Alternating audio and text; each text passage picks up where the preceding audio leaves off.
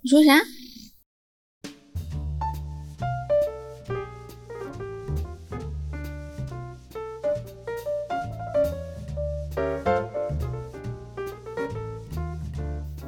Hello，大家好，这里是离离心心力力比比多，多我是 B 仔。我是十一，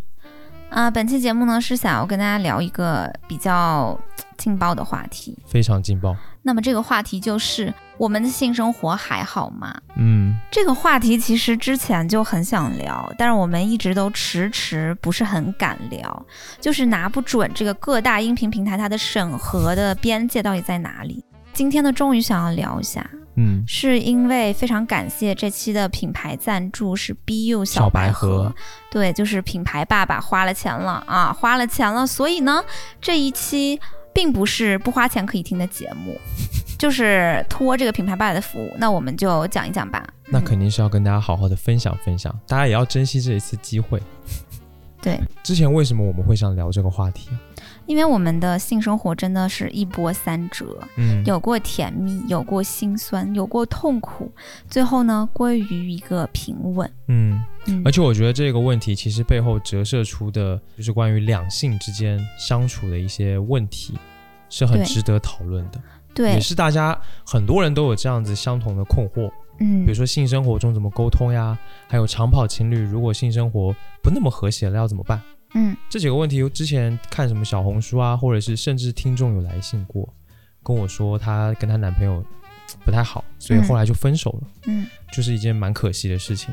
可见大家还是可能都有这个相同的问题，所以我们就想要拿出来跟大家分享一下我们的经历。对，嗯，因为我们两个之前呢也有过很差的时候，十一天天说他好累，累得半死。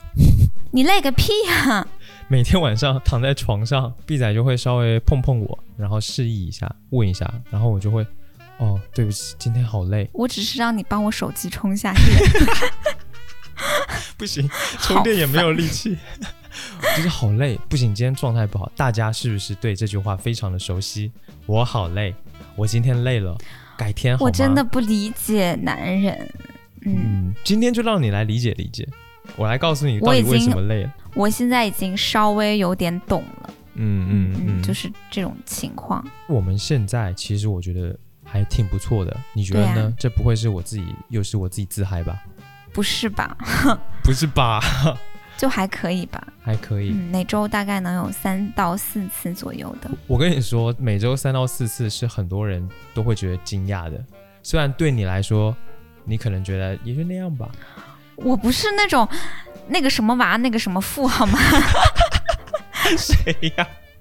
我人很虚的，我每天要吃很多放那屁个你那么保虚温，杯里边 保温杯里边的各种养生养生的一些食食品的好吗？哦，一天到晚喊这痛喊那痛。对啊，你我有想过很你虚虚的的原因是什么吗？你虚的原因就是因祖为传我们的每周三到四次啊。是这个吧？好了，反正就就是这是因为咱们新婚吧，嗯，嗯新婚的原因，所以最近就还不错啊，就是还不错。哎，还有就是辛苦辛苦嗯，确实，虽然是广告，但确实是大实话。九月底的时候，BU 给我寄了他们家的产品，然后这嗯一个月就是每天都玩的很开心。我在一边看着 B 仔，呃，不是说在玩这个，我是说就是看到这一段时间的 B 仔就是一个彻底的沦陷，然后就是一个君王不早朝的概念，就是工作也不想攻。没有啊，我是在认真的做自媒体，然后现在就是视频什么的也准备要开始做了，对，跟大家哦预告一下，嗯。嗯嗯，好，对但但这不是重点，我们再拉回来。拉回来，总之呢，就是这个小白盒，嗯，嗯给这个 B 仔非常大的愉悦，对我就每天容光焕发，没错，而且我们的。嗯，性生活当中也多了一个好玩的玩具，你觉得它也挺好用的吧？人家会觉得很奇怪，这东西到底怎么个玩法啊呀、开玩笑啊，是女用的，女用的，女用的女用的，跟我没有太大关系。就总之呢，就是我觉得玩玩具这件事情反而是凸显了一个重点，就是说我们现在的性生活当中是可以有很多的玩法跟形式。嗯，对我们对是广义的性生活，广义的性，那狭义的性生活是什么？ 狭隘的性生活就是两个人的体育运动啊，广义的性生活就是关于性的两个人之间的一切的互动，包括但不限于那个关于榫卯结构的体育运动。榫卯结构，嗯，你比如说击剑运动，什么鬼？嗯呃，对，就是说我们现在形式比较丰富，在性上面我们两个人有会比较多元性。对多元性，而且自由、丰富、嗯，好玩、是趣味性高，对不对？对，嗯就是因为咱俩是五年情侣嘛，对吧？对，也算是比较长跑了。然后刚开始的时候，你那边是还不错吗？就是最开始你的感觉如何一两年，呃，一年的时候嘛，对就刚在一起热恋期的时候，嗯，那个时候我自己是感觉很不错的。请问你呢？不好，装的很累。我跟你不讲，好吗？我彻底的就是在装。一开始，那你装的也太好了吧？不是，那你为什么要装呢？因为我就是很喜欢演戏，那你干嘛不去当演 员呐、干嘛来因为做我自媒体身？啊高所限，对我做自媒体也是因为我很喜欢演戏，我跟你说，你这话越描 越黑。没有啦，摸我不着觉得是头脑这样子。对你认为真什么来讲你讲为，什么要演呢？为什么那个时候要装？你已经成功骗到我了，把我骗得团团转。啊我认真来讲讲，其实关于性这件事哈，嗯我是有几个变化的，就是面对它的时候的变化。我刚开始可能在小一点的时候跟人家处对象，我就总觉得，哎呀，这男的跟我在一起是不是想要跟我上床呀？他其实不是很喜欢我，他就是我想跟我上床，所以才跟我在一 起的。这没错啊，他就是想跟你上。但是小小一点的时候，比如说再早一点，就是大学时期吧，就会觉得这个事情很糟糕，就很害怕自己吃了别人想跟你上床，但是却假意跟你谈恋爱的亏。哦，有你没觉有得不纯粹是吗？我不知道，我就担心自己被坏男人骗吧。为什么会有这样的想法呢？因为其实这就是个自愿的事情，有一应该点就是嗯羞耻的感觉，首先是面对性这个事情，嗯，其次是会受到一些以前受到的那种，嗯，女性应该更自爱、自洁身爱自好，对对、的嗯那个概念的一点点束缚吧，没有处女膜，你就不是一个好女人。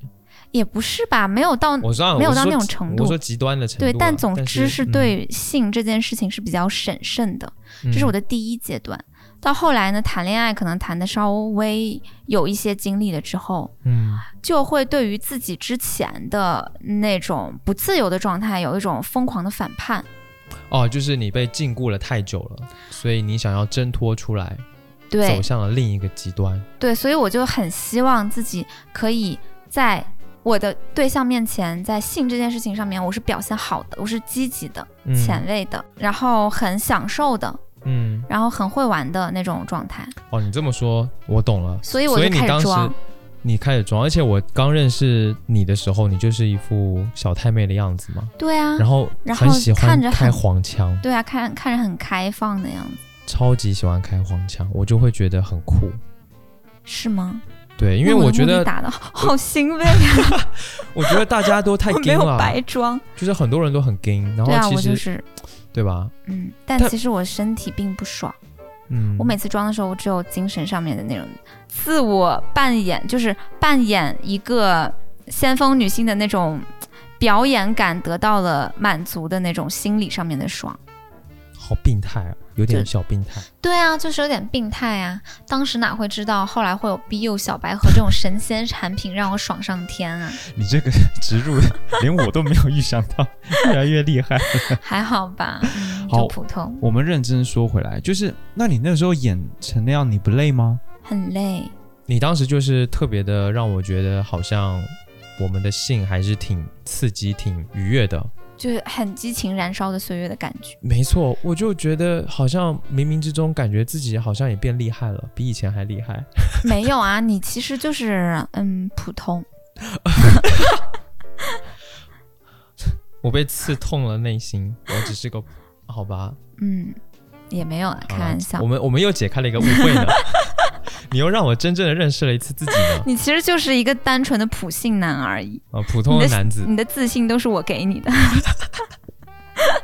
没有啦，没有这啦，很重要啦。还可以啦。我必须说你是还不错的，嗯，嗯，谢谢你给我能挽力尊还挺哈，好的。大家已经不会再信了，但是其实个人的能力好不好都不重要，重要的是两个人之间的互动，对吧？嗯？嗯我特别的不同意那种说法，就是说什么我多厉害厉害，嗯能不能满足你什么什么的这种说法。很我觉奇得怪啊。很多男生都喜欢这样，不是啊，就是要两个人磨合的好，然后有默契啊。肯定是这样。但是我跟你说，很多人都是觉得，呃我不知道，我也是觉得很多男性会这样，就觉得自己的性功能是自己能力一个很重要的象征，嗯，所以这个东西他就会很在乎他的强或弱。你大家看，都很喜欢就比啊，我我很我很厉害，我一个晚上七次啊，呃，我超屌的。为什么是这个声音啊？呃？就阳刚嘛， 阳刚嘛，是熊大熊啊， 熊大熊。 对，就是大家都喜欢这样，然后就显得自己好像很 man，然后在性这个事情上，它是某一种男子气概的标志。哦，对综合能力其中的一个维度是吗？我，包括那个时候，我觉得我也是有一点这个倾向，嗯所以你会感觉到我们当时有个问题是，我们的性当中，我对于你，我们两个人的在性这件事情上，好像只是在普通做工，嗯，而不是那种充满着灵魂链接的那种感觉。因为是讲实话，刚开始真的不熟。你说刚开对始谈感情恋爱，还没有很深嘛。对啊，几个月能感情多深啊？嗯，其实我觉得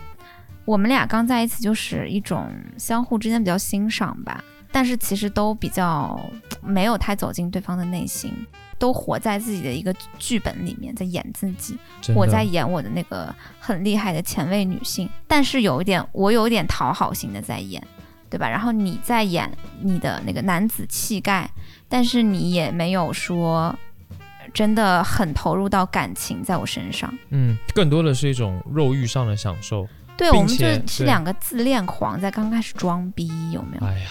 你说的太对了，对啊呀、真的说的太对了。但所以一开始我们会觉得还可以，当时会觉得好像还不错，但是现在想想就是很不好，因为是假的。其实你当时也忽略了一个很重要的点，就是你自己身体上的愉悦程度。对吧，我不是刚说了吗？就我身体基本上没有什么太多的愉悦感，嗯，我就是一种心理愉悦。所以那个时候至少我们的性还维持着一个表面上的好，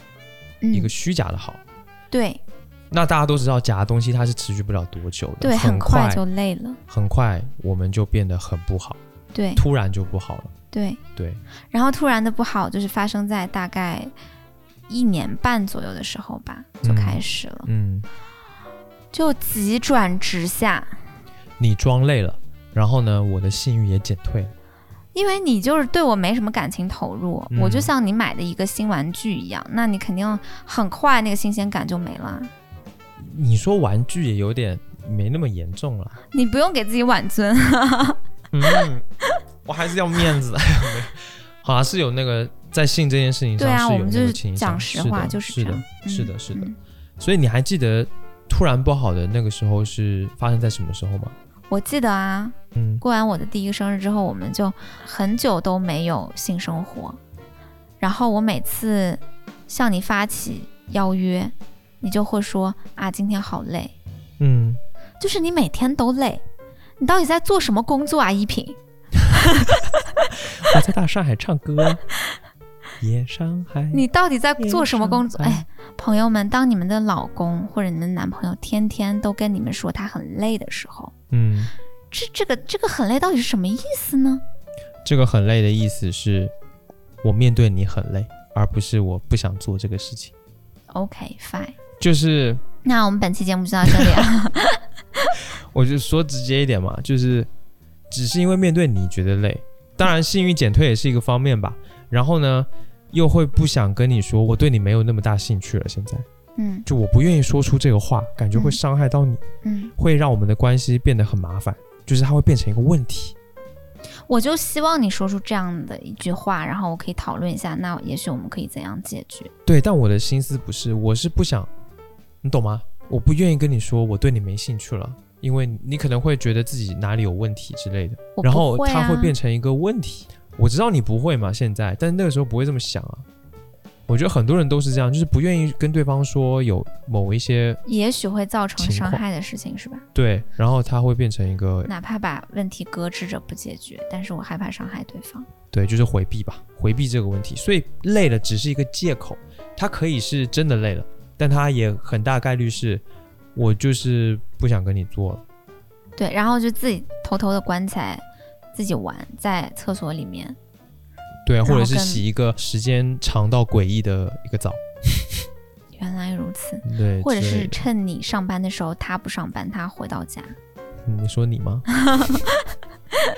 没有啦嗯啊，反正就是这样，嗯，就就不好了嘛。我记得矛盾很激化的时候，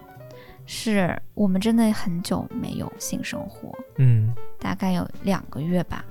然后我就跟你说到底是怎么回事，你可以说出任何你的想法。在那之前已经好几次，你已经主动问我了，嗯你说要不要来一下或者之类的，就是发出邀约了。可是对我总是在说累了或各种借口，说啊我状态不好，今天不行，就一直在拒绝你。终于你火了，你觉嗯对我得终于火了，你很明显的意识到这是一个很大的问题，并且我在糊弄你。我终于火了。但是其实我的那个火发的也有点莫名其妙。其实我是对很久没有性生活这件事情感觉到焦虑，因为这件事情会直指我们感情不好这件事，你知道吗？嗯就是其实性生活它某种程度上是爱情的风向标，有没有？嗯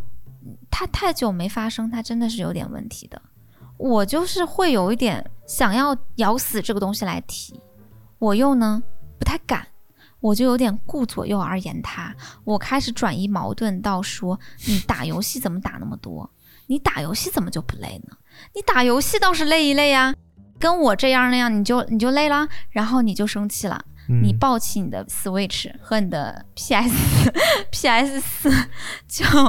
抱起来就扔到了楼底下的垃圾桶里。你就说，那我以后再也不打游戏，行了吧？ 超级暴怒，对，就就很奇怪，就把游戏机给扔了。怎么就不能就事论事呢？还要牵扯到游戏机身上呢？对我，气死我了！我觉得我不应该就是迁怒到游戏机，我要跟游戏机道歉。但是那台 Switch 跟那台 PS 四就永久的留在了垃圾桶，后来再去找就没了。对啊，很快就没了嘛，这代表我们的沟通非常的，困难。你是回避，嗯我是呢想逼你，嗯我又没有办法坚定的逼死你，我又在中间呢会突然之间怂了，嗯，我就开始发泄于其聊到他的事情上。对嗯对，嗯嗯，所谓因为迁我怒有我有一点点讨好型人格吧，在那个时候嗯就觉得跟你沟通特别的累，就堵着呢，嗯就我有那个意愿想要发起一点沟通，我又没办法完全把那个油门踩下去，你呢是完全不太想沟通的，对我是一个超级回避，然后善于沉默的人。嗯。这点就是那个时候已经很明显了。你就像是每一拳都打在棉花上，棉花上，然后没有任何的回馈，没有任何的弹力，你就觉得自己在不停的做白用对啊无用功，然后然后你哦就就开愤始做歪播音室啦，那就更不做了，怒 什么鬼？你知道吗？你又要人的迁怒在外播音室吗？人的创作欲不都是一些无处安放的性欲吗？哦，原来如此。差不多，反正那一次真的就是一个特别大的不愉快的事情，嗯就觉冲得突。就觉得跟你聊这件事怎么那么的难呢？因为我们其实呢，在那次的前后，大概也稍微聊过这个问题，就是来自于我的不满在于两点：第一点，性邀约这件事情，总是我在发出，嗯你就从来不向我发出性邀约，或者是你的性邀约是一种超级含蓄的东西。对然后我们两个就聊的时候嘛，你跟我咋说的？你先是跟我说，那我们来定一个一个暗号，对啊，就是我们就是直接直接说呀，我们就可以来呀啊说来不对来来？你就直今天接跟来我吗说就行了。对你说，然后我说这太直白，怎么可能呢？你也太直白，你也太不浪漫，太没劲了吧？我就是这么跟你讲，嗯、因为我那个时候对于性的所谓邀约或者性的开你是徐启志，摩是吧？ 开启这件事情，我对他的浪漫想象就是，咱们都不说话，哎，突然就对碰到一月块黑儿，风高的夜晚，对，两个人突然同时性欲高涨，突然然后搞在一嗯突然起，小手碰到了，然后两个人都融化了，对，然后开始触电，对，而且然后一句突话然之间，一句话都不能讲，你懂吗？那可以喘气儿吗？请问一下，就是能不能呼吸呢？尽量也 不要。没有啦，就是一定不能够明说说来不来，要不要做这样的话，嗯，不然我会觉得很没有意思，很没兴致。对，我就对于你的这个所以论调非常的极度的不同意。嗯，我说，那如果你是一个含蓄的人，对吧？你是一个精神徐志摩，那也许我们可以定个暗号呢，嗯，你给我一个信号吧，嗯，比如说你擦一下你眼镜左边的镜框，对吧？ 或者是你呢？或者是刷牙、刷牙洗脸的时候不小心把牙刷弄到 地上，哎呀，牙刷掉了，对，这个是不是？这就是我们两个之间的对于此事的这个形式差异哈，直到今年还在讨论。嗯就是我们搬到了新的这个出租屋，它墙上有很大一幅那个十字绣，绣的是沁园春 雪整首词，对就很莫名其妙。有一天我们躺在床上，然后十一说：“咦，江山如此多娇。”他看着那个墙上的那那幅画，是是房东家的哈，房东还不让我们扔。十一说：“江山如此多娇，这句不错不错呀， 不错，不然这句可以作为我们的一个暗暗号。”号，对，现在还进步了呢，现在还可以有一个暗号，那个时候就暗号都不行，对吧？ 对， 然后后来就是每次我说“江山如此多娇”嘛，是一不依然在像尔拒康绝，一样伸出右手，不了不了， 依然在拒绝，就是反正就是很好笑。嗯嗯，对，我觉得这个性的邀约到现在才总算稍微好一些，现在就是你会开始主动一点，主动了，对，你会开始说来不来之类，你也累了吧？你现在用你的脚趾头想想，那性邀约要怎样邀呢？是不是就得说明确的说这么一句话呢？这是最省力的了。或者是你表示一下，对吧？你、嗯你比如说你摸一把，对，或者对，肯定就是这个表示，肯定是要要有，一个信号的吧？嗯哎，我觉得这个真的可以大聊特聊，原因就是我其实心里边有不公平的感觉，嗯，我觉得我性邀约性邀约的太多了， 我会 我会内心比较。你几次我几次，嗯我内心有一个小本本，是写正字的，嗯，哇，就是一一本《康熙字典》里面写满了关于我的 正，但是正派人士，对啊，你你就寥寥数页吧，嗯，就我会觉很得你少太少，对。然后我就会觉得不公平。那你说我小心眼儿吧，我确实小心眼儿，对吧？但这个啊，人之常情啦，不是小不小心眼，那确实是因为太不平衡了，才会有让你有这种感觉啊。对啊，对啊，我反思了一下，也是，就是我老是陷入那种浪漫的情境里面，不直接说，你就很难知道两个人在不在同一个频道上，是不是同时可以，就是可以做那个事情。对啊，我哪知你现在有没有空啊？比如说你现在看似很有空你在打游戏，嗯，但也许你没 空，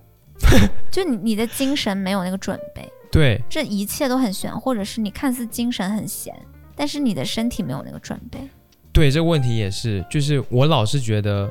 性欲会突然莫名其妙出现，有多这莫样名其妙，就是比如工作工作到一半，在家里面的时候突然哎来感觉了，那也太莫名其妙了吧？是啊，是很少嘛，就其实这个情况是很少的，但是我总寄托于这种你东这西种你这种随机性、偶然性，真的比甲方打款的时间还不确定哦。大家都听到了吗？不是在说 BO BO 打款超级准时，我跟你讲，对笑死， 就是不可能靠这个来维系感情。嗯，其实说到这个，有一个很大的问题就是我并不懂得去经营一段感情，对性也是要经营的。对就是你们肯定是要有一个开始，然后你慢慢的唤起这个感觉，对但，它总是要有个开端。哎，我记得就是我们之间一年半的时候关系最不好那个时候，我不是嗯主动找你聊性嘛，嗯我就说我们是不是可以聊一下，就是我们这个情况呢？比如说我们可以稍微心里边有一个逼数，说我们一周几次，嗯或者是呃彼此会喜欢什么样的，或者是我可以怎样努力，你可以怎样努力的，等等的。然后你就说啊，这种事情还要聊吗？就我不觉得这个像一个项目一样，需要定目标，嗯然后需要去维护它。可是，在我心里完全不是这样子的，嗯这就像那个新露谷农场一样，你要给它浇水、施肥、拔草、驱虫，没错，就是性它是爱情的一部分，对吧？那它肯定是要运营一下，然后你就说你要运营，天哪，你好可怕！一个女的，对啦，那你个的时世候界难道充满了设计吗？你看这个时候就是爱情观就产生差异了。我是一种好像很自由散漫的那种派别，可全是靠你是 sense 是吗？对全全靠 sense，然后但是你不是，你是一个非常浓厚的企业家精神，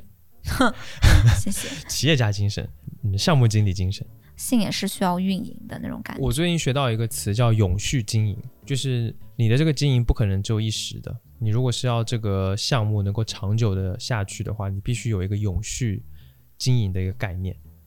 永远的永，续存就的续，是长期主义嘛，差不多意思，就是对要有这么一个东西在，你这个东西才会长久，嗯才能一直走下去。嗯，所以我觉得这东西其实放在爱情上是一样的，一样的道理。对，嗯，其实重点都不是说我们要怎么样去聊各种细节，然后要怎么样去聊谁谁谁的喜好，嗯这都无所谓。重点是我们要开始聊这件事。嗯大家基本上百分之九十的问题都是我要怎么开这个口去聊，嗯，对吧？嗯，两个人有聊的意愿跟诚意，所有的东西都可以被聊到、被聊开。对，所以最难的其实是开口这一步。对，我觉得我那个时候很不愿意开你的口，耻感太重了，是没不是？错，就是有一种对于性的羞耻感。嗯，我觉得这个耻感应该伴随很多人。你为什么从小会到有这大耻感，我记得很清楚，是我第一次看学习资 料，是我一个哥哥带我看的。嗯，那时候我才小学二年级还是三年级，也太早了吧特别小。然后我那个大哥哥他大我七岁，啊、天哪！大家不要在那个小学的时候看太多学习资料，嗯，总之很不好。那个时候还是那种录录影带，带，录影嗯带厚厚的，然后在一个大屁股小电视上看。 嗯我记得那个画面还有一点糊，嗯分辨率不是很高。他带着我看，我一开始是坐着看的，嗯，看着看着我就慢慢的跪起来了，跪起来，我就跪起来了，从坐姿变成跪姿，然后很激动，对，然后两只手放在膝盖上，然后就这样。哦就哇呆住了，嗯嘴巴张开，眼睛超大，在看那个画面。我在想，天呐 w h a t this？这是什么东西？你会觉得恶心吗？我没有恶心或者是任何的那种那种反应，你就是呆住，我是蒙住呆住了，被吓到，但是我硬了，我记得嗯，就是会有反应。然后小学二年级可以，可以啦，哎，你不哦理解男生，小学好吧还很小就可以 开，啊、不说了，就是严肃学术讨论，严肃学，而且我到现在还记得那个姿势，就是比较粗暴的姿势，嗯，然后所以对我的冲击特别大。我在想，我靠，男生女生可以这样吗？就很吃惊。嗯，后来又我哥又带我看了很多次，因为你哥很喜欢学习，对他很喜欢学习，也不说上瘾吧，就是你会非常的好奇，嗯，打开了一个从没打开过的世界，然后你的身体还反应这么强烈，嗯所以就会看。然后终于有一次，我们看那个录影带被我爸发现了，嗯，结果我爸把我哥打了一顿，而且打得非常惨。你爸发现了发录生了影带，还是发发现现了你们看录我影们带在的看场景？我们在看的时候，我爸就突然推直接门，他抓突然包回家了，我太尴尬了吧？然后我靠，我哥就吓得要死，然后我也是，就是也吓一跳，因为本来看这个录影带就是一个偷偷摸摸的事情，嗯，我最早还在想为什么要这么偷偷摸摸的带我看因为你一个你东你西，哥的那个样子，让你知道要偷偷摸摸，对我爸又把我哥暴打了一顿，我们但是家没打你啊。没有打我，没有打我，可能我年纪太小了吧。他觉得是我哥带坏我了，所以他就打我哥。我我哥就跪在地上，然然后被打。然后我爸就拿那个藤条狂抽他的背，嗯把我吓得要死。嗯，我觉得那个时候我就发现说，哇靠，原来性这个事情是不能够让别人知道的，嗯，是不能够会被打。对会有后果的，嗯，很可怕。你就有耻感了。嗯，我就觉得他不好，他肯定是不好的事情才会发生这样的情况嘛。嗯我就会觉得啊，原来这是不好的事情，嗯是危险的事情，嗯。就蛮恐怖的。哎，那我觉得我小时候隐隐约约也有一点。大概在五年级的时候，我妈就很喜欢去书市啊什么的淘点书，书香他世给家，欸我淘了五本书，像小册子一样。我记得那个标题叫《花季雨季》，嗯就是它是青春期的少男少女会给出版社的哥哥姐姐们写信，哦那说他们对，这些十疑五惑，岁、十六岁的少男少女，嗯，心事，对啊，就是《花季雨季》的小孩子嘛。嗯嗯，然后后那个出版社的哥哥姐姐们呢，化名叫傻大哥、傻大 姐。傻大哥、傻大姐会给大家回信，我就看里边很多的故事，是那种，例如说我和他相识于一个补习班，他们都是可能初中的学生吧，初三的学生，初二、初三的样子。嗯，十五六岁，对，十五六嗯岁就恋爱了，恋爱之后就发生了那件事情，一起去他家看电影啊什么的，嗯两个人就叫不知道什怎么么办偷食禁果吧。啊，偷食禁果吧。嗯然后呢就问那个傻大哥傻大姐怎么办，就还是有一点那种比较传统，甚至有点封建的一些老思想在吧。虽然是出版社的一些哥哥姐姐们，嗯也是会跟他们说这件事情是不好的，嗯女孩子要自爱，你自己的身体是很珍贵、很重要的，嗯但是你也不用太自责，这件事情已经发生了，最好不要再发生接下来的第二次、第三次了嗯之类的那种。反正那个观念也很老土，甚至有一点用今天的女权观念来看，它甚至是很腐朽的。嗯我妈买回来最搞笑的一点是，她买回来之后呢，跟我说这个书给你啊，然后就去做饭了嗯。后来又补了一句说啊，你现在先别那看，给你干嘛？ 给你不就想让你看过两年再看，哦，就是你又过想过两年大点儿再看。又想你看，但是又不想你看，对，这她不是很矛奇盾怪的，这个感她觉又想我看，她又怕我看，啊？她很想让我看，让我看一些这些东西，有一些性方面的自我保护的意识吧。嗯但是他又怕我看，又怕我现在好像知道这些是不是？哎呀，有一点羞耻，因为他身上有耻感。嗯，他跟我说：“别扭你先对别看。”哦，我当天下午就看完了。他要是不跟我说“你先别看”，我还不会看呢吧。反骨， 对啊，就肯定是是啊！你叫我不看，我就硬要看 对啊，我马越上看。越越说不行，我就越好奇。是，所以这个事情会让我发现，大人其实对于这些东西是特别的遮掩的。嗯，小时候确实，呃，性教育其实还是蛮缺失的。我这边就是没有。嗯我小时候根本没有什么生理卫生课，就我小时候最初的性教育是初二生物书第十九页，妈呀，这你都记得啊？因为我有一个初中好朋友，他发新教材开学第一天，嗯他看看到了生物书，随便翻了翻，他每天都说我梦寐以求我要学生物书第十九页， 是一个男生，很可爱， 对，笑死了。而且并并不是以生理卫生的这个角度来学习的，而是以一人种体构人造体生物的角度人体来学习的。嗯嗯嗯。那我其实小时候，因为我小学三年级之前都在台湾， 嗯然后台湾的话，我那个时候小学二年级还是三年级，其实是有生理课的，嗯，就是会教你辨认，呃，性器官，还有一些跟性有关的事情。嗯但是可能年纪太小了吧，也没有卓有成效，嗯嗯，就也只是浅浅的那讲你一下。还比我好一点。但至少有一点，但后面就是基本都没有。而且我们家，尤其我们这个年代的家庭吧，嗯父母因为可能是五六十年代的，嗯呃五六十年生的人嘛，嗯，所以可能他们也没有办法做到性教育这一刻，没办交法给小。孩，在家庭里面你是没有这个氛围你爸的，你妈从没跟你说过吧？从来没有，不可能说这个事情。我是一直到大学，我爸才会跟我说，呃，记得带套。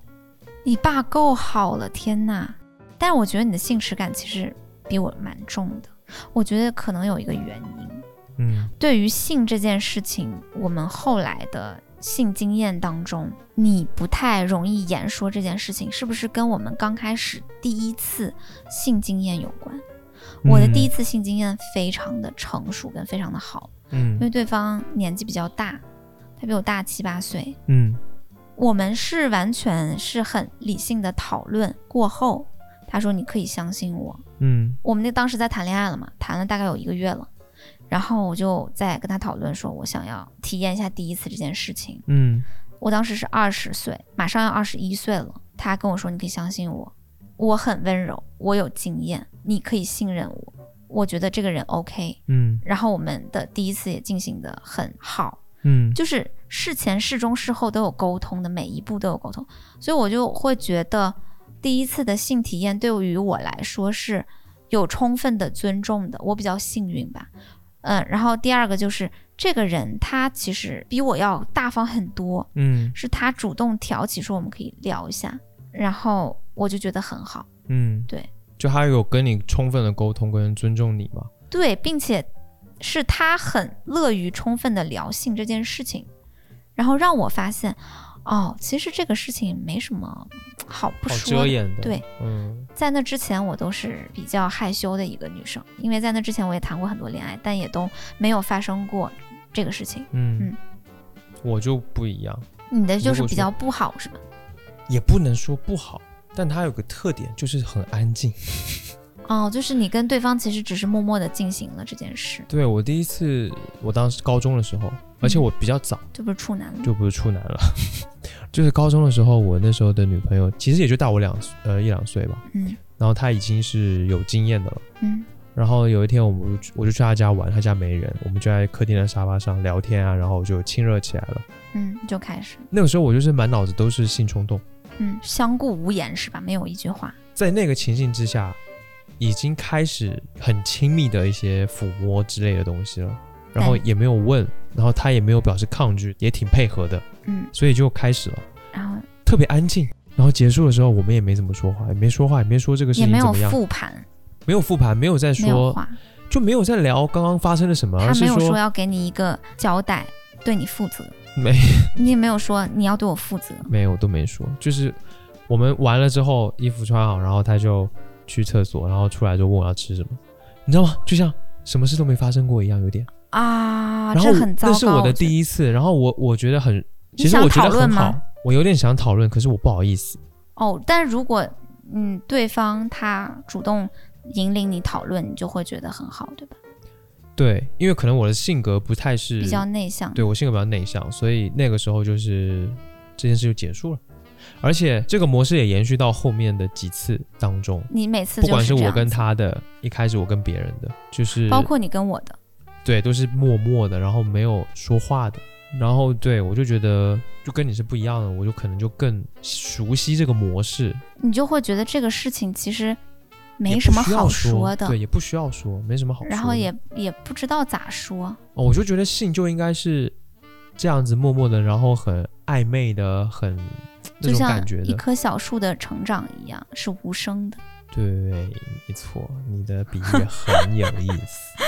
但是我还是要我强，大概懂我要澄清一点，就是虽然说没有邀约，没有说，但是就是会确认对方是不是有这个意愿。嗯，没有的话，我也不会说就很强硬的，对对对对对对，还要跟大家，不然不然大家都以为我是个强上别人的人，不是啊就很不好，嗯 不是对方也有在配合， 对吧？所以我还是解释一下，不是我想说的是这一招儿哈、就是这个沉默，沉默，sex 啊，嗯，到后来它就会变得问题很多，比如说在一起比较久、比较成熟的感情这样子的情侣，如果你一直是沉默 sex， 因为哎，真的哎有问题 哎，因为人类的交流沟通还是要靠语言的。 你长一张嘴是干嘛使的？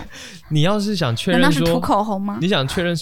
他到底怎么想、怎么感觉、怎么办，对会他到更底更好爱的时爱候怎样的感觉？你不说，你只是一个劲的乱来，你没有办法知道确切的情况嘛。所以语言还是很重要的。对呀、所以我们在我们这边就是后面就也好很多嘛，啊，那我就比较理解了。我觉得我们的这个剖析就是很比较到位了。很真相大白。嗯，在之前，我觉得咱们俩之间还有一个比较大的问题，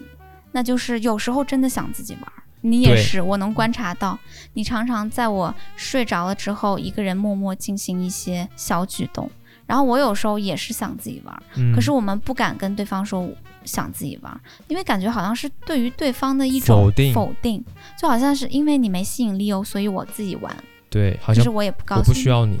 对，而且你我还要不如一偷个偷摸玩，摸你的还不如一个玩具。但其实根本不是这样子的，对，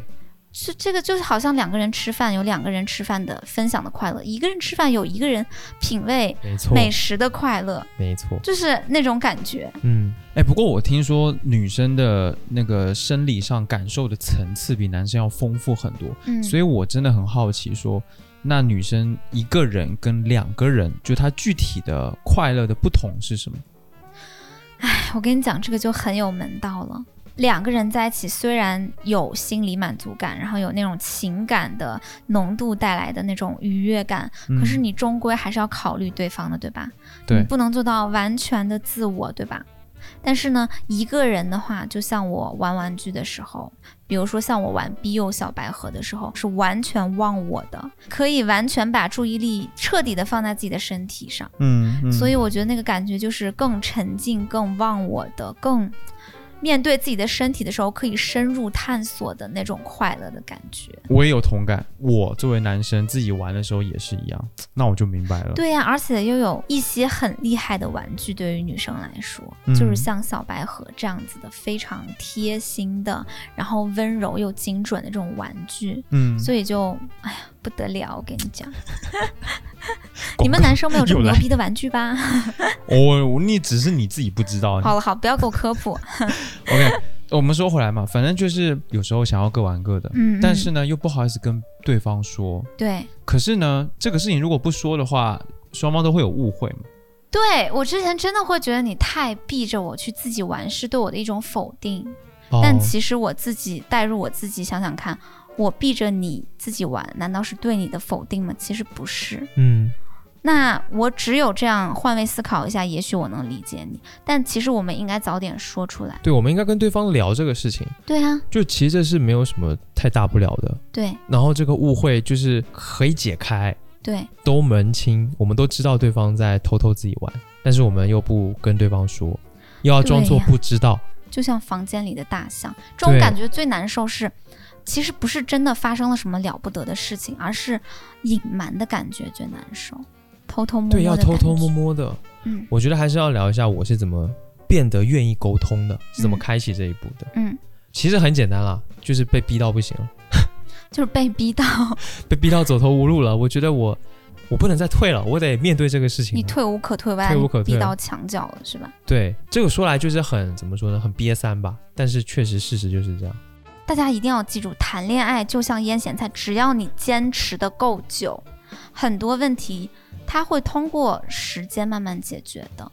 有些时候，你彼此有架子呀，或者有些不好说的呀，只是因为呢，还有一些包袱没有放下。嗯可是你足够熟悉对方，你就会莫名其妙的开始足够信任对方，嗯，你包袱真的藏无可藏。你藏不住了。就是我们在一起两三年，你能装一个假人装到什么时候？你对能够隐藏你自己一些面貌，隐藏到什么时候？累不对累？对不对？你不可能太长时间的。对，我觉得我们是这样，自从我们对对方越来越肆无忌惮，就是打嗝啊、放屁呀、然后抠抠鼻屎啊，哦鼻屎啊，这些全部都可以撕做脚了之皮后，吃脚皮 呀、不会吃脚皮啊，只有你会吃。 你吃你吃最多，就是毫无自己的那个包袱之后，对，你就会学会二皮脸了，有没有？就是你的羞耻感完全没有了。对，哎，我就我就这么 脏，我就这么烂。就是羞耻感就没有了，嗯，很多话就好说了。其实，对你也不得不说啦，你就会很自然的就说出来了。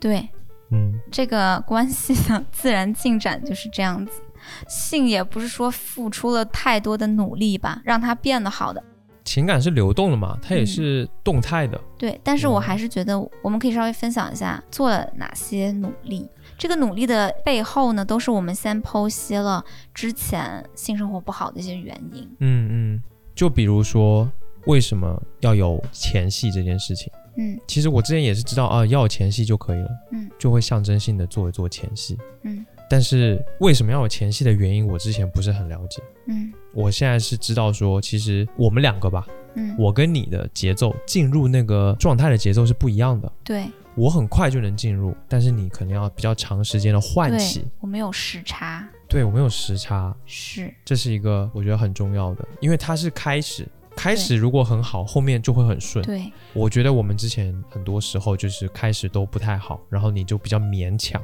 所以导致后我都面在会有一些演呐、对，就导致后面会有一些其实你并不舒服。哦，我好委屈啊。委屈你了，嗯，委屈你了，宝宝。对呀、就是有时差。然后我觉得第二个原因就是，其实女性在这个过程里边更多的是呃心理快感。说实话，纳入式并不爽，哦，对，这也是我后来学到的，看了纳很多女纳权入式真女权的的不爽。我给你发过很多那种资料，嗯，了解你的身体之后呢，我才才能知道怎么样对待你，嗯，在性过程当中怎么对待你才是真的会让你舒舒服的，你就有方向了。嗯嗯，嗯，然后包括我们探索彼此的敏感带在哪里等等的，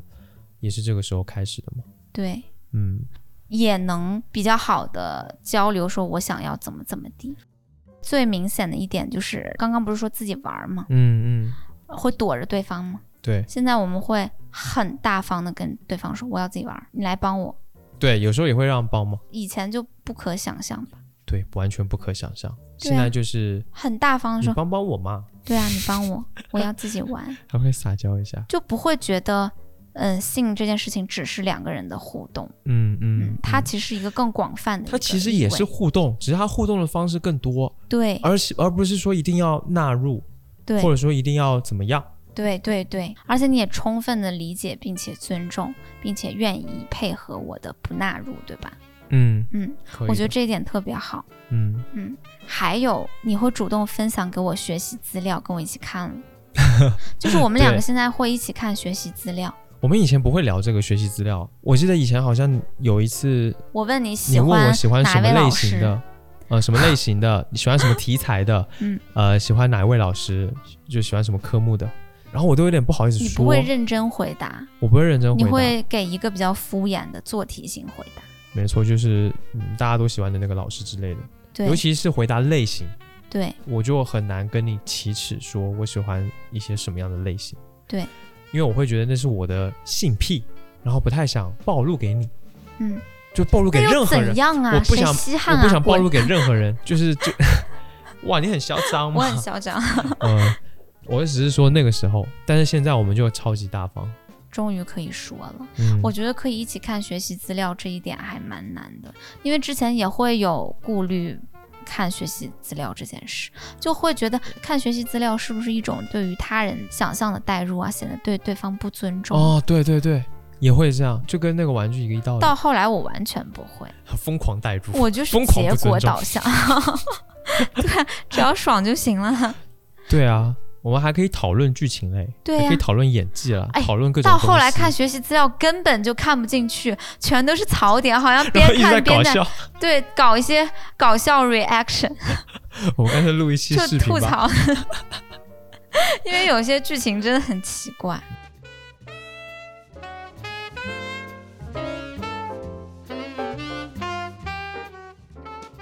我有一个很重要的发现，嗯，就是其实如果是对于女孩子来说，好像就是要追求那种生理上的快感的话，就是不是对于女孩子，是对于我来讲，对你来讲，就是我是很没有用处的。就是玩具对于一个女生来说，真的是一个特别牛逼的东西。你是怎么发现的？反正就是有一次我们用了一次玩具，然后我嗯看到你高潮了，嗯这是我们从来没有过的。嗯，我记得是你这辈子也没有过的吧，我之前是有啦，嗯，我只有自己用，嗯，或者是用玩具会，对，就是我看到你因为玩具而高潮的时候，我就意识到说，哦，就是玩具真的对你来说是特别重要的，因为说实话，玩具对于我来说是获得高潮的唯一途径。一定要借助一些工具。对我这不是否定你的伴侣对于性生活的重要性，因我为我明白我的意思是，，对，因为心理愉悦是非常快乐跟重要的。嗯，但是你讲实话，生理愉悦的话呢，只有玩具可以让我有，就是这样。你知道，嗯，在正常的性生活当中，没有高潮的比例是百分之七十多，好像很高，就是对，就很多女性一生没有过。嗯纳入式高潮是一个嗯看过、听过、没见过的传说，你知道吗？嗯就是很悬的。然后我之前也从来都，嗯，在之前的性经历当中没有这回事儿，就是没有高潮。都是学习资料害的。就是我觉得真正会敏感的是那颗小珍珠，嗯，就是那颗小珍珠，除了那儿哪儿都不好使。嗯，嗯，这个是我个人的一个经历了。那你还记得你第一次就是高潮的经历是怎样的？就几年之前用玩具啊，而且是那种吮吸类的玩具， 嗯，就是我想说的是，吮吸类玩具真的很牛逼，人类最伟大的发明之一，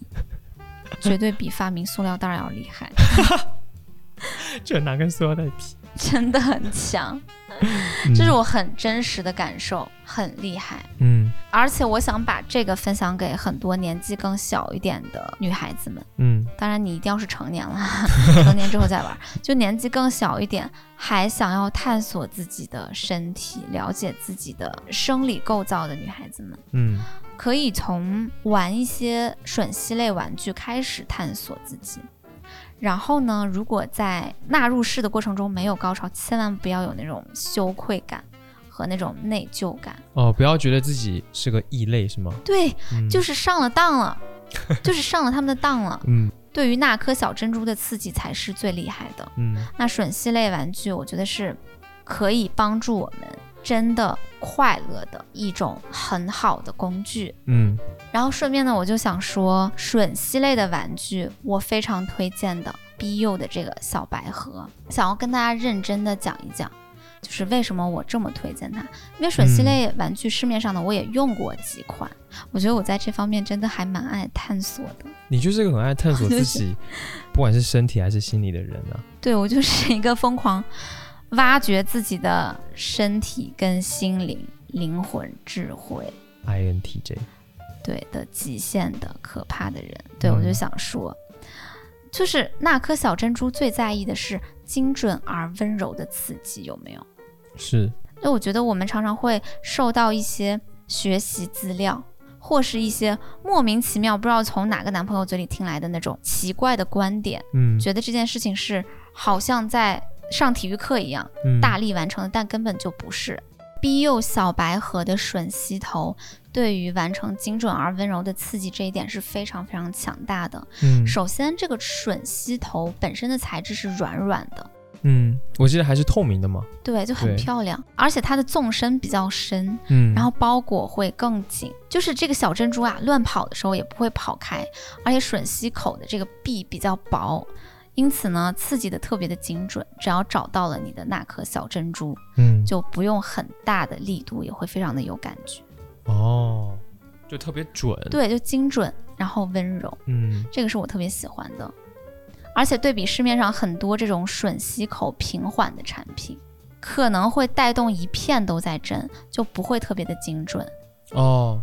所以呢，这种产品常常会通过把力度调大，而显得刺激比较大。你如果这么玩很久的话，你的那颗小珍珠的敏感度就会下降。哦就会麻了，就会麻了，对，就麻哦了。BU 小白盒是非常非常温柔的，不会让你把自己玩麻了这种感觉。嗯，嗯，而且呢，这个吮吸模式会有五个波段，哦，对，这几个波段我觉得特别有意思，就是它有那种海浪一样的感觉，然后有短短的频率很快的，然后有很长的一个单一频率的，嗯，然后它还有中段的这样子的频率，它还有一个随随机机频率，对，就像你在探险一样那样子的感觉，很随机。嗯，就是前面的四个波段呢会轮替或者是随机的出现，就很刺激。总之呢，就是我觉得它最大的一个点，在我的心目中啊，就是 爽。买玩具买一个什么？买一个爽，爽，这是最最重点，不爽，说啥都白搭，嗯这个真的爽，嗯，钱不白花就是真的爽。还有一个我特别爱的就是它的外形，它是一个可以大大方方放在桌子上的数码玩具。嗯，然后我曾经经也买过一些很多的情趣玩具嘛，它一直以来是一个不上台面儿的东西，就是我哦以前买的一些情趣玩具，你知道吗？你都不敢放在桌子上，肯定不家里有会啊，家里要是来人的话，肯定第一时间把它收起来，我恨不得藏鞋盒里， 就是它有各种奇怪的形形状，会让你有很 dirty 的想象。嗯，可是嗯，我觉得这样的设计真的好吗？嗯，你放心让你妈来你家打扫卫生吗？ 就不放心，对呀、就 BU 小白盒它的外形是那种流线型的，嗯。然后有一个收纳盒，我觉得它真的很像是一种数码产品，对对，而且很温润，然后它就像一个放大型的那个 AirPods 放大版的 AirPods，嗯，它有一个盒儿，嗯，那种流线型的盒儿，充电然后还宝有点儿，还对充电的，你把它放进去之后呢，灯一亮，它在里边就能充电。嗯舱内充电的设计，我觉得特别的有科技感，嗯我没有在其他的情趣产品当中见过这种，所确以实，我觉得。它的这种美好跟科技感，对于女性来说是一种不会觉得有任何的羞耻的感觉。嗯嗯，它消除了那种元素嘛，对，嗯它是在很贴心的想要服务你的，嗯想要跟你说，你可以放下你的那种羞耻的感觉，然后很正常、很大方的去玩我那种感觉。嗯我觉得还有一个点，它的材质是硬壳的，对，这一点超重要。就因为曾经我的猫把我的一个情趣玩具搞到了床头柜儿底下，天哪然后拿起来灾难的时候，那个情趣玩具的头的位置全是毛。全是灰，全是毛。对我当时哦脏下得要意死识就顺手扔进了垃圾桶，所以想跟大家说，情趣玩具干净这件事情直接决定了你能用它多久。嗯，就百十来块的也不算便宜吧，然后买一个一个月就扔了，我觉得特别浪费钱。嗯，但是呢，BO 小白盒在它的设计上就是那种硬壳的材质，就这种干净度直接决定了它的耐用度，它对能用很久。之前那个它就是可能是硅胶的，或者对是一些那种材质，它沾灰、对沾毛。对，对，然后我想说，它最最最重要干净的关键点来了，它除了外壳是硬的，它的这个头啊，就这个吮吸头是日抛的，嗯就这个小头，这个透明的，我们前面说那个软软特别厉害的小头，嗯，它是有一个卡扣，可以直接咔卡在这个机身上的。你把它直接拿走，呃，用完一次就扔了。嗯嗯，它的嗯那个日抛的吮吸头呢，是由一个像隐形眼镜盒一样圆形的小盒儿，就是放在里边儿的。对你把那个圆形小盒儿哈、就这么拧开，转一就下跟隐形眼镜盒应该一样吧？嗯差不多。对，就拧开了之后呢，就把那个盒儿呢往这个机身上面一卡，然后头就又卡上去了，就很方便，很干净。对，而且你卡这个过程当中，你都不需要用手，嗯，就是不需要碰到那个头，对所以你就可以保证它连你的手都不接触，特别对，的它干是净。卫生的，对，卫生对真的很重要。真的很重要。嗯，一个是机身是硬壳的，一个是它是日抛的这种吮吸头，还有一个是就有一个盒儿，嗯，特别有科技感又干净，是不是？对我觉得有个盒儿这个真的很重要。嗯，你有没有想过，以前的长辈们为啥买个啥都要拿那个钩针钩个套子呢？电视机要拿个 布盖着。然后最搞笑的是我的那个手办，然后我姥姥也要钩个套子，哦，对对对，就是很奇怪，也不是很适配吧，但是就是喜欢那么给它罩起来，就是现在老明白了老哈人家的智慧， 对，就是防落灰。尤其是养猫家庭有没有哦呦，灰尘、尘螨、毛简直絮了。太多了，嗯然后有个盒儿就特别的重要。嗯，对，所以我觉得 BO 小白盒真的做到了非常的温柔、精准的产品设计。嗯产品设计就是牛逼爽。嗯然后呢，它在整个产品的一个使用上面的设计，或者是维护上面的设计，又是特别特别的贴贴心心的，就是照顾到了你生活的种种方面。嗯，所以我觉得真的很推荐这样子的又良心又有匠心的产品，可以被大家所喜欢。嗯，那节目今天聊到这么多呢，跟大家掏心掏肺分享之前我们那么多的一些小秘密吧，也是想大要咪咪啦，这 是。嗯，也是想要鼓励大家可以勇敢的探索自己。对对，嗯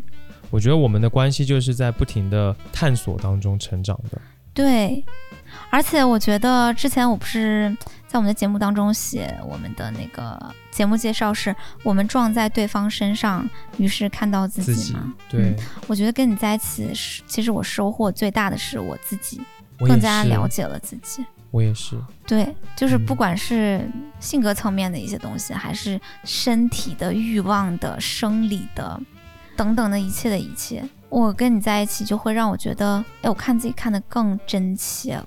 嗯，更深入了，嗯，我也嗯是，我也更能接受自己了吧？谁不是呢？我也是这样，嗯，你说的好敷衍，都话都被你说完了，我还 能说是啥不？是想着下班 呢？好烦，赶快去睡觉是吧？我好累，我累了。那那你不紧着找话说呢？你就等我在这说话巴巴的，我插不进去嘴，啊使劲插呀好累笑死！哎，对了，我觉得探索自己是一个很多时候都会被忽略的一个事情，因对，为我们总是在探索外界，我们总是眼光是放在外面的，嗯，可是却很少会静下心来，好好的看一看自己。对对，是的，对对但探索自己又是一件非常非常重要的事情。是的，对我来说，它就是一个成长的唯一途径。而且这个事儿有意思，对，有好滋玩味。儿。对，然后我觉得我们今天要聊的这个中心思想吧，对吧？来总结一下啊，对，中心思想嗯，其实跟呃今天的赞助品牌 B 柚小白盒的品牌理念也是非常的像的。嗯，就是对自己的身体的探索跟接纳吧，是解放自己的第一步。嗯嗯，嗯你嗯先完全的了解自己的身体，能接纳自己的身体，然后消除对于自己身体的任何耻感，嗯大大方方的取悦自己。外界很多